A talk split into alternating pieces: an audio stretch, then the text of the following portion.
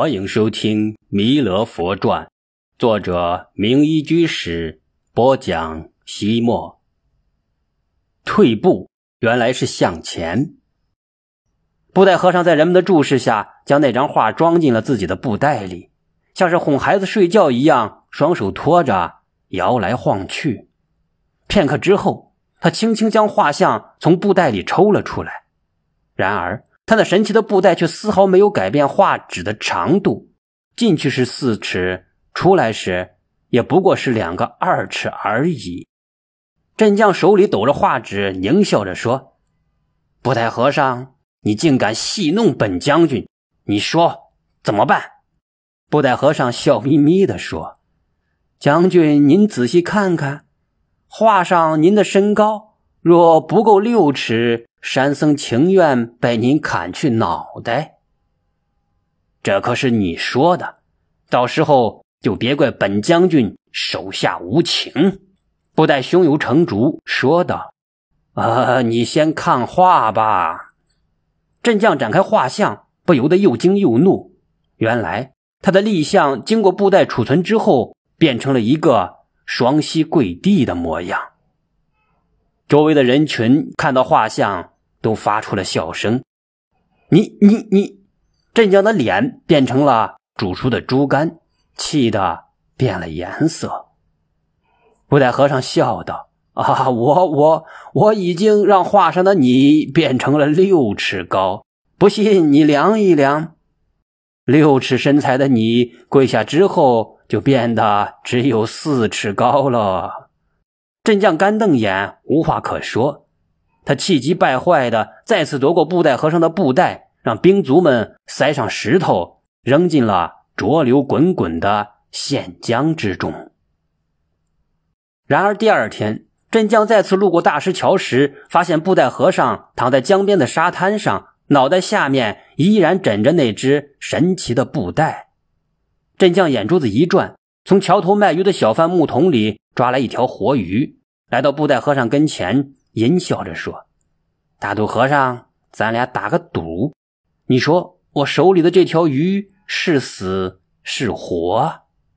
布袋和尚当然明白，他若说是死的，镇将一定会松开手；倘若他说活的，镇将肯定会暗中使劲一攥，把鱼捏死。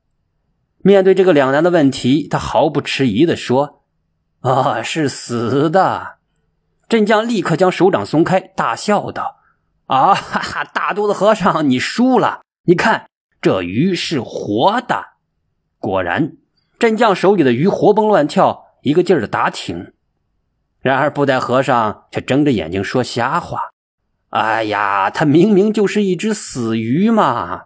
镇将气得七窍生烟，把手里的鱼放入江中，那鱼立刻摇头摆尾游入江水的深处。他理直气壮地说道：“这回你看清楚了吧？死鱼放在水里就会飘上来，而他已经游走了。你还有什么话说？”“哦哦哦，是我输了啊！”布袋和尚向镇将弯腰鞠躬，乖乖地认了输。可是打赌输了的他毫不沮丧，反而满心的欢喜。镇将心里明镜似的，这一回合。又让这布袋和尚占了上风，处在强势地位的他自然不肯善罢甘休，一定要找个机会把这个疯和尚好好的整治一番，让他明白马王爷三只眼。一路没好气的镇将回到县衙，进门看到院里的影壁，感到更加的别扭了。原来影壁上的图案是被他赶跑的文官县令留下来的，画面以干湿。浓淡的水墨写竹梅二君，应该说这幅画十分的精妙。其以浓淡之墨写竹，造出了一种空间上的伸缩和变化；而以干湿水墨写梅，点出花萼、花蕊的层次以及枝干的扭曲变化。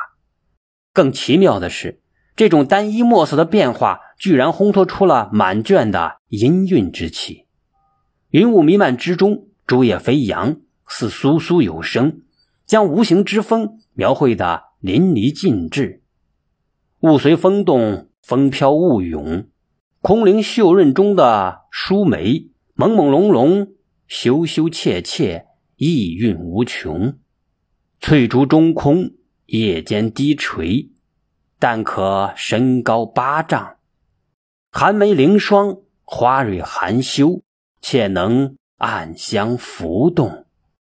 然而，勇猛彪悍的镇将乃赳赳武夫，崇敬的是武功伟略。向往的是快意恩仇，对文人雅士的诗书情话不甚了了，也根本不屑一顾。今日镇将又在布袋和尚面前折了一阵，因而看见影壁上的花花草草更加的烦躁，让属下提来一桶白灰，将影壁上的梅枝竹影糊抹得干干净净。但是偌大的一面影壁墙，空空落落，一片惨白。一片萧索，像是衙里死了人，正在办丧事一般。镇将眉头一皱，计上心来，让衙役传话给陆生，让他在这影壁上画一幅龙虎图。陆生擅长山水，镇将偏偏让他画蛟龙猛虎，画得好，你是巴结老爷，看你的傲骨何存；画的不好。大老爷便可以借机羞辱你、整治你，到时候看那个布袋和尚如何来搭救你。果然，镇将找的是陆生，而布袋和尚也不请自到。陆生实话实说：“学生不会画虎，更不会画龙。你不是奉化最有名的画家吗？怎么连这都不会画？”镇将嘴上挖苦的是陆生。眼角却也斜着布袋和尚。布袋和尚别有意味的说道：“啊，俗话说，画虎画皮难画骨，知人知面不知心呐。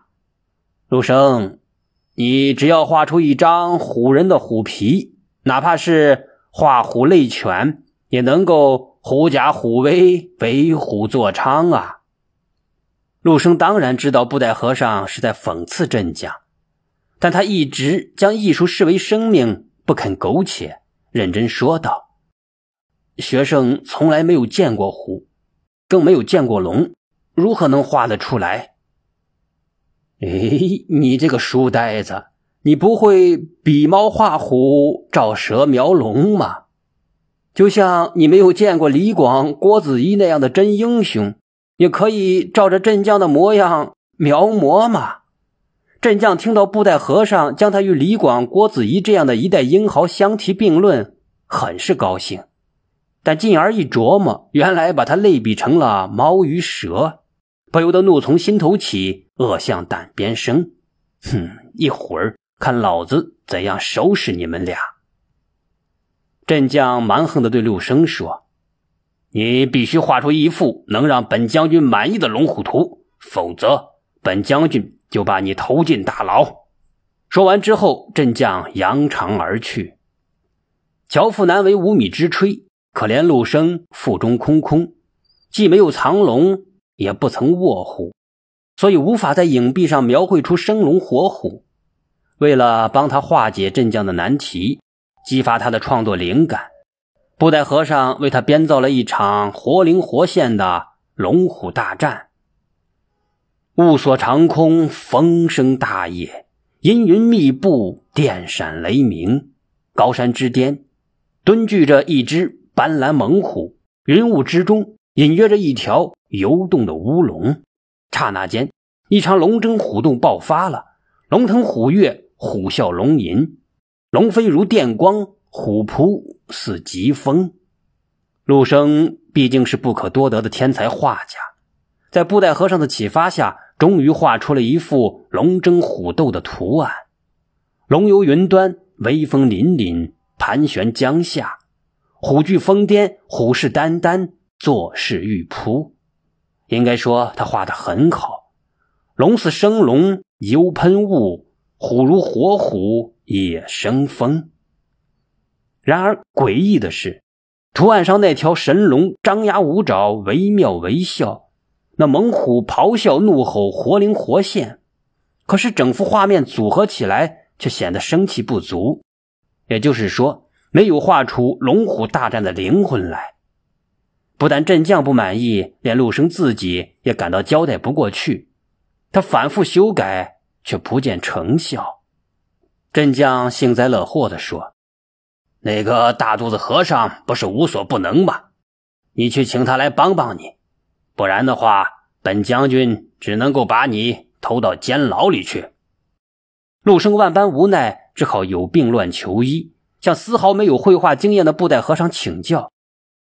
布袋和尚装模作样的看过之后，指着影壁上的图案说：“呃，你画的龙太追求威势，而你画的虎又太过勇猛。”陆生不解：“龙争虎斗就应该表现出龙的奋训，虎的威猛呀。”镇将也说：“是啊，总不能将猛龙画成死蛇，老虎弄成病猫吧？”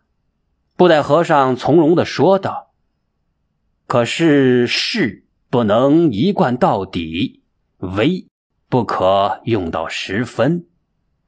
完全伸出去的拳头就没有了力量，因而根据常识，飞龙在天，下击之前，身躯必然向后屈缩；猛虎据地上扑之时，虎头定会。”尽量压低，龙屈得越弯，向前飞腾的越快，虎伏的愈低，往上跳跃的愈高，这才是龙争虎斗的特点呀！这才是龙争虎斗的特点。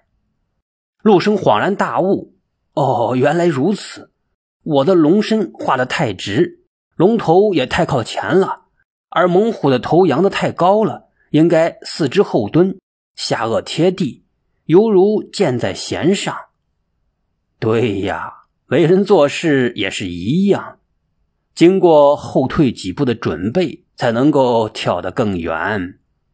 只有放低身段，才能够弹射得更高啊！所以我们要切记：向下是升高，退步是向前。向下是升高，退步是向前。陆生默默思索着布袋和尚所说的话。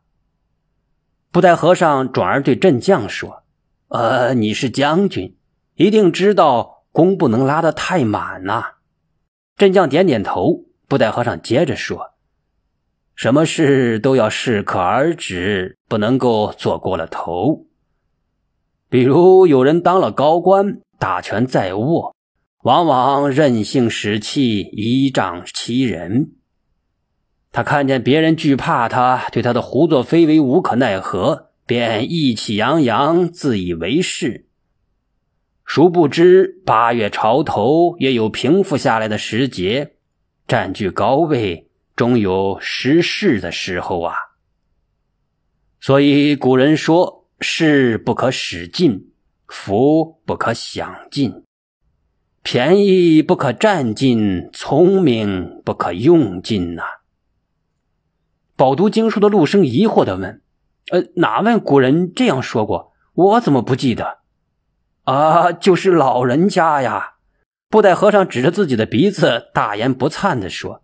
随即，他瞟了镇将一眼，背起布袋，一边吟诵着自己的悟道记，一边走出了县衙。手把青苗种福田，低头便见水中天。六根清净方成道，退步原来是向前。